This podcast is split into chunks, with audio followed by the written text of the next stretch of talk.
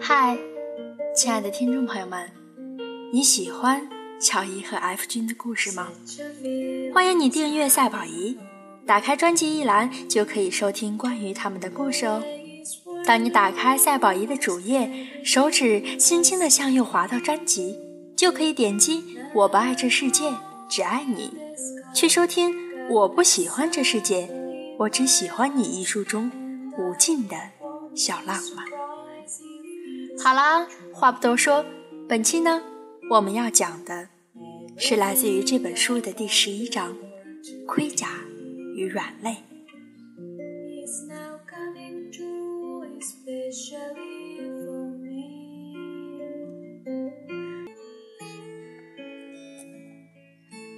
他的一个朋友被查出是癌症晚期，朋友参加过我们的婚礼，那天太忙了。我没怎么跟他接触，只记得他是个大胖子，廊坊人，笑起来眼睛眯成一条线。敬酒的时候，他老婆打趣说他眯眯眼，不戴眼镜都找不到眼睛在哪里。周末陪 F 去医院看他，心里都清楚，可能是最后一面了。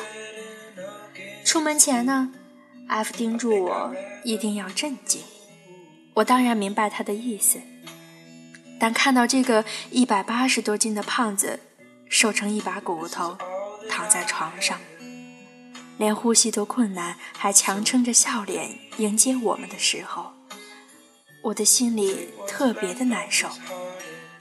F 反而没事儿一样跟他照常聊天，其实我知道，他也是在强撑着。不想打扰病人，我们没待多久就告辞了。出了病房，我陪 F 去楼道抽烟。我们俩坐在楼梯上，都没有说话。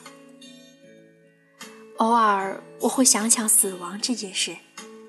十几岁时候的我一点都不怕死，觉得人总会有那么一天。可是现在，我真的很怕有那一天。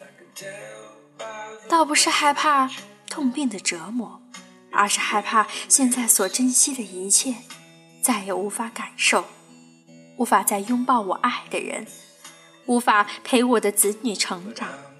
更重要的是，我和他已经成为对方的一部分，点点滴滴都连在一起。离开的那个人不是最痛苦的，最痛苦的反而是留下的那一个。我一点儿都舍不得他难过，想到这些我就害怕的不行。他说我多愁善感，可他不知道，让我变成这样的人是他。爱让人突然有了盔甲，也突然有了软肋。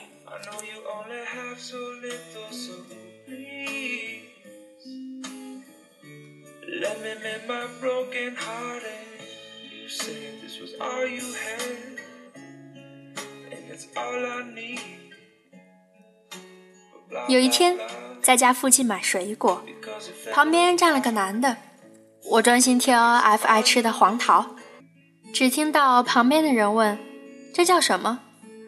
我环顾四周，确定他问的是我，而不是老板，于是答：“黄桃。”哦，他点点头，又问：“好吃吗？”“嗯，这个得看个人品味吧。”“你喜欢吗？”“还行。”我买完走人，他提着一袋黄桃追上来：“能留个电话吗？微信也行，想和你交个朋友。”这难道是传说中的搭讪吗？没想到我也有这么一天，强忍着得意，我不好意思地说。可是我老公恐怕会不高兴吧？他大惊：“你结婚了？”“嗯。”我把戒指给他看，“没关系，交个朋友而已。”他把黄桃和名片塞给我就走了。我提着两袋黄桃，一头雾水的回家，给 F 君讲我刚刚的神奇经历。他不信，送黄桃太寒酸了吧？说着，他还嫌弃的看人家的名片，某某公司的某某经理。我拿过来看，哟，还是个经理呢。你不要吃醋。他呵呵冷笑两声。我会这么幼稚吗？我把名片顺手往桌上一扔，去厨房呢，给他洗黄桃。过了几天，我突然想起了这件事，发现呢，桌子上的名片却不见了。问他，他状似无辜地说：“扔了。”我收拾桌子，不小心把水倒在上面。某人平时主动打扫卫生的次数真是屈指可数，还不小心把水给打倒了，真的是司马昭之心啊！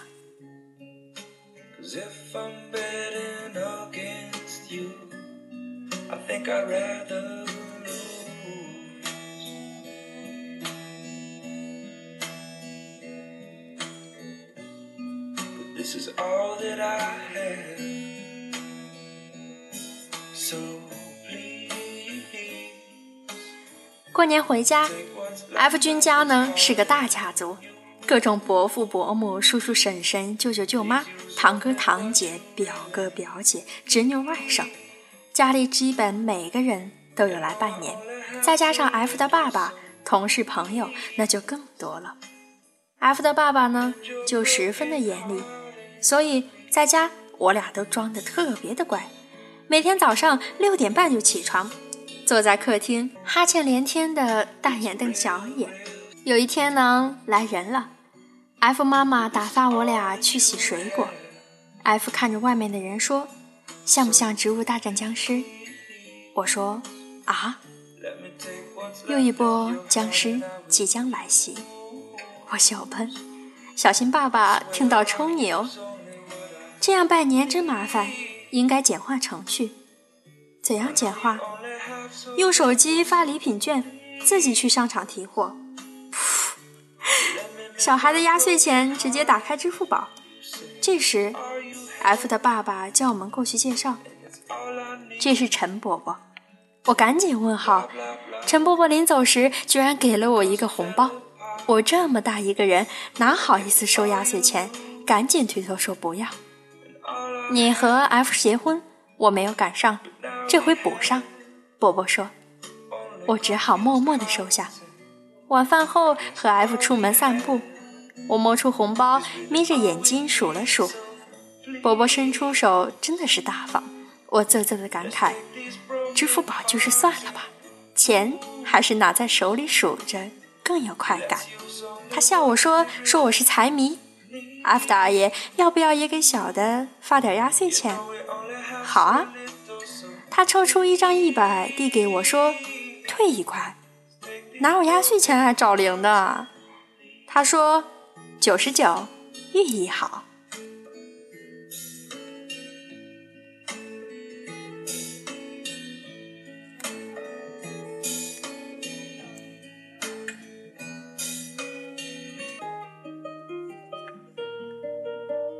在商场买年货，偶遇高中同学。S 妹子，对方一眼就认出我了。乔伊，你怎么一点都没变啊？哪儿有？我明明沧桑了。不，你身上还是那股斗劲儿，一点儿都没变。唉，寒暄了一阵儿，他说：“对了，后天我们有聚会，某某某牵头的，正好他生日，你也来吧。”回到车上，我问 F 君：“后天某某某生日？”你想去吗？他摇头说没兴趣。过了一会儿，他突然问：“那个某某某是不是戴个眼镜坐在你前面的那个小子？”我说：“是啊，怎么了？”他的语气就突然变了。我去，没看出来他跟某某某的关系还挺好。当天带着礼物就去了。那个男孩呢，看到我果然很惊喜。我天，乔伊，你怎么来了？他性格大大咧咧，张开双手准备给我一个熊抱。某人将我把他往到身后一拉，跟老母亲护崽似的，把礼物递上，面无表情的吐槽说：“生日快乐。”我默默的吐槽：“这家伙平时在家里的思路就挺多的，所以我起来文采飞扬，一出门就自动的开启高冷模式，多余的话一句都没有。S 妹子把我拉到一边，小声地说：“你跟 F 君结婚了？”“是啊，你不知道吗？我几年前呢在澳洲，消息不灵通啊，早知道就不叫你来了。为什么？鄙视已婚妇女？哎，那是以前暗恋你，F 还跟他打过一架呢。我勒个去！”信息量太大，我一时都接受不过来了。于是，整顿饭我都吃得提心吊胆。作为一个脑洞过大的逗逼妇女，我多担心他们两个情敌会打起来。他们要是打起来了，我到底要该帮谁呢？我要不要像韩剧女主一样晕过去呢？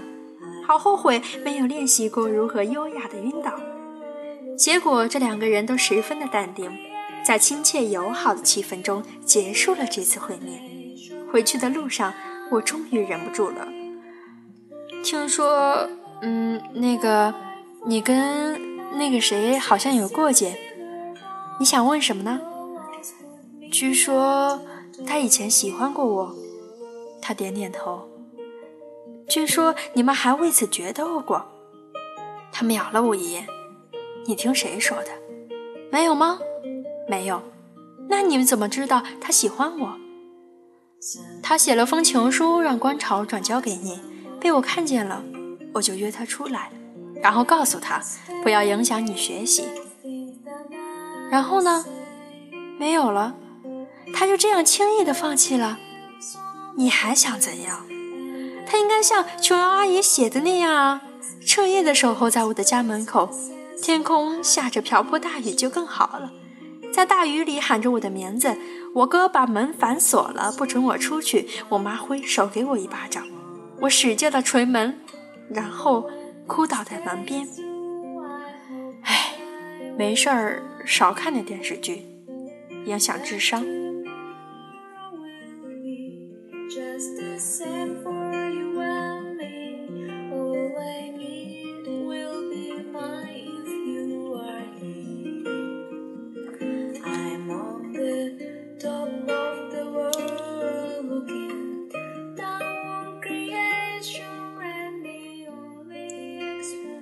我平时不怎么注意家里的日常开销，有天去银行心血来潮打了半年的流水账，才发现我们家每个月的电器、水费、燃气、宽带、罚单，零零总总加起来，居然花了好多的钱。守财奴本性顿时爆发，决心从今天开始节约开销，我要当一个勤俭持家的主妇。走进超市，我脸上写着“精打细算”四个大字。有机蔬菜不买，太贵了。吃点农药，说不定能杀蛔虫呢。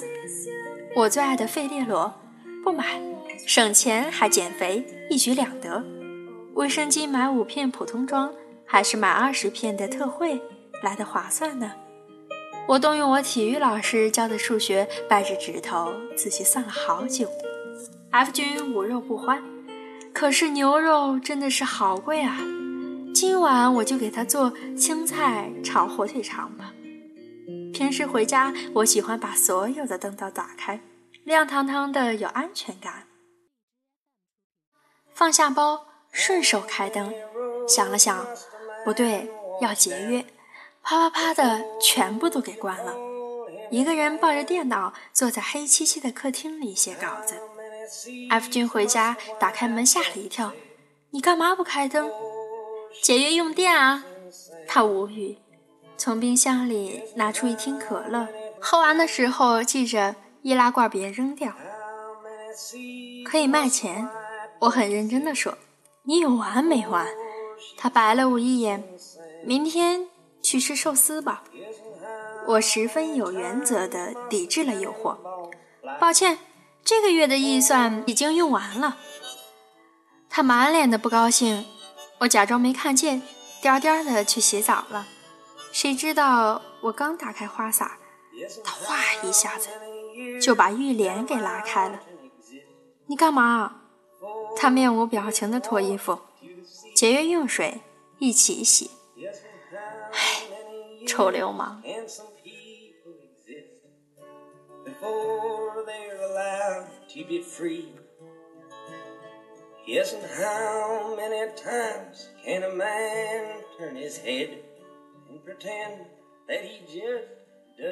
邻居家的女儿高三，模拟考考得一塌糊涂，他妈一问才知道，自己家的闺女早恋，急疯了，要我帮忙去开导开导。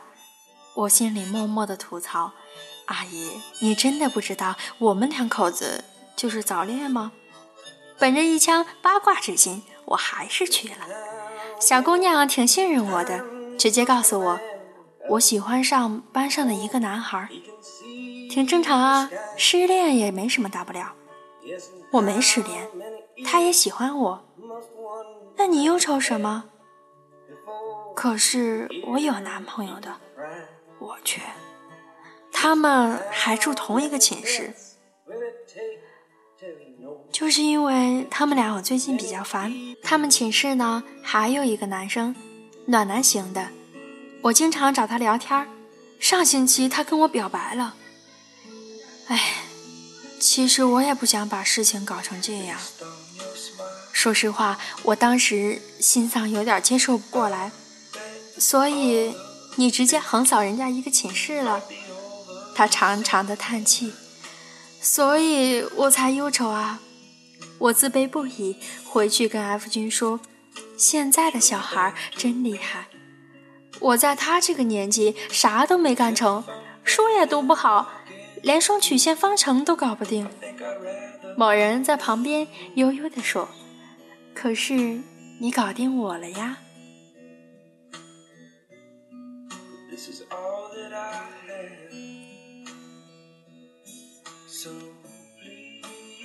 F 君酒量不错，用他的话来说，上课灌醉乔伊是没有问题的。他很少喝酒，就算醉了也不吵不闹，还能勉强撑着把每一个朋友一个个的送上车，自己最后回家。我不一样，我呢是不作死就不会死，一高兴就自己找酒喝的那种，喊得最欢，倒得最早。不过我是有原则的。在场都是我信任的人，我才敢撒欢。去不熟的饭局，我就特别的能端着，别人怎么劝都不喝。F 君表示十分的欣慰。有天和朋友聚会回来，我心血来潮要和他演强抢民女，他一口就答应。正准备强抢，被我一把推开。不不，今天你演民女。他想了想，行。然后这厮手麻脚利的脱了衣服，躺在床上冲我招手：“流氓快来！”我天，这民女也太配合了吧！让你演流氓，情何以堪啊！这下换我傻了，想了半天不知道该如何下手。你还等什么？我趴在他身上愣愣的问：“通常流氓都是怎么施暴的？”他眉开眼笑地说：“我教你啊。”然后迅速地翻身上来。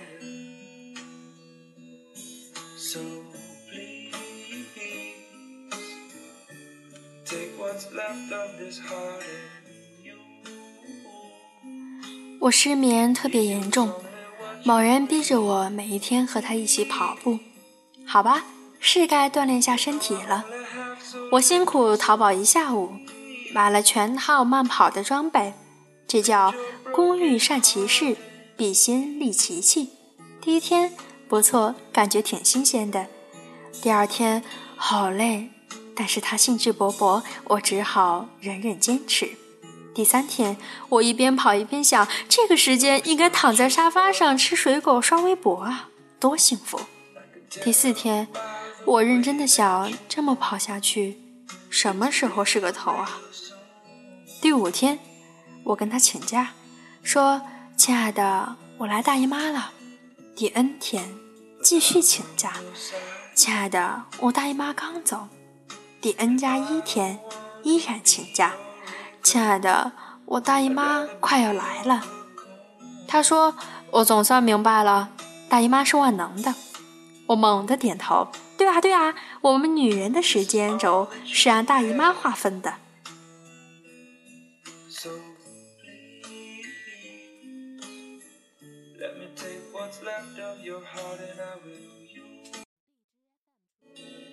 早上出门打不到车，缠着 F 君送我上班，他大发慈悲的答应了。一路上，这家伙心情不错，一边哼着小曲儿，一边开车。我留神听了一下，这家伙居然哼的是“我送你离开千里之外”。我天！所以他是有多想让我滚蛋？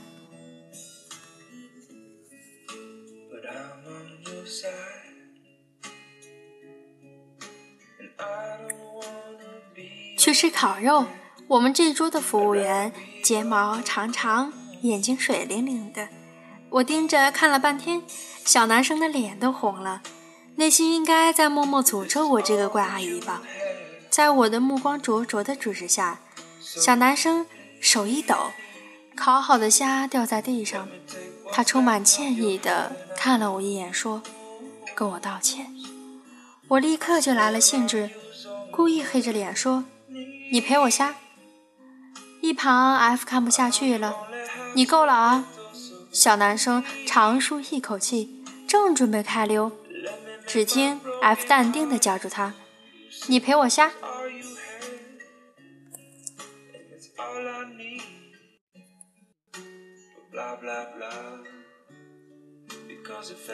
和他坐在麦当劳对面，一对高中的情侣一直在 kiss。我们老两口盯着人家小两口看了二十多分钟。我感慨：这样亲下去，真的不会缺氧吗？某人白了一眼说：“这要是我女儿，拖回去就是打一顿。”我说：“你懂什么？这叫英雄出少年。泡妞手法如此娴熟，这要是我儿子回去晚饭，肯定要多加个蛋。”某人气得把我拖回家打了一顿。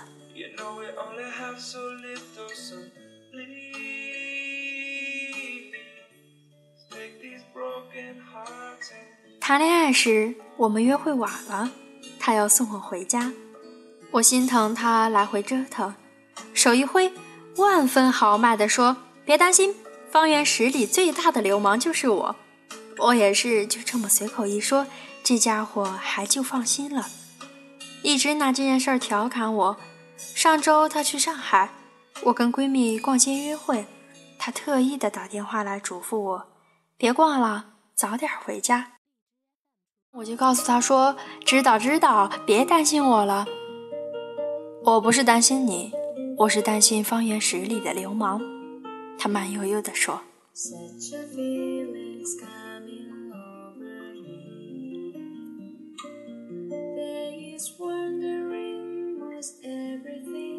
关于流氓呢，还有一个梗：遇到不熟的人问我，我们俩是怎么在一起的？他不耐烦地解释。说遇到流氓了，对方问是不是乔伊遇到流氓，然后你英雄救美了呢？他呢不说是，也不说不是，等待对方的各种脑补。我在旁边翻白眼。回到家，他笑眯眯的故意问我，我是不是应该告诉人家，遇到流氓的其实是我呢？哎，这男人有时候真的是幼稚的不行。Is now coming to especially for me.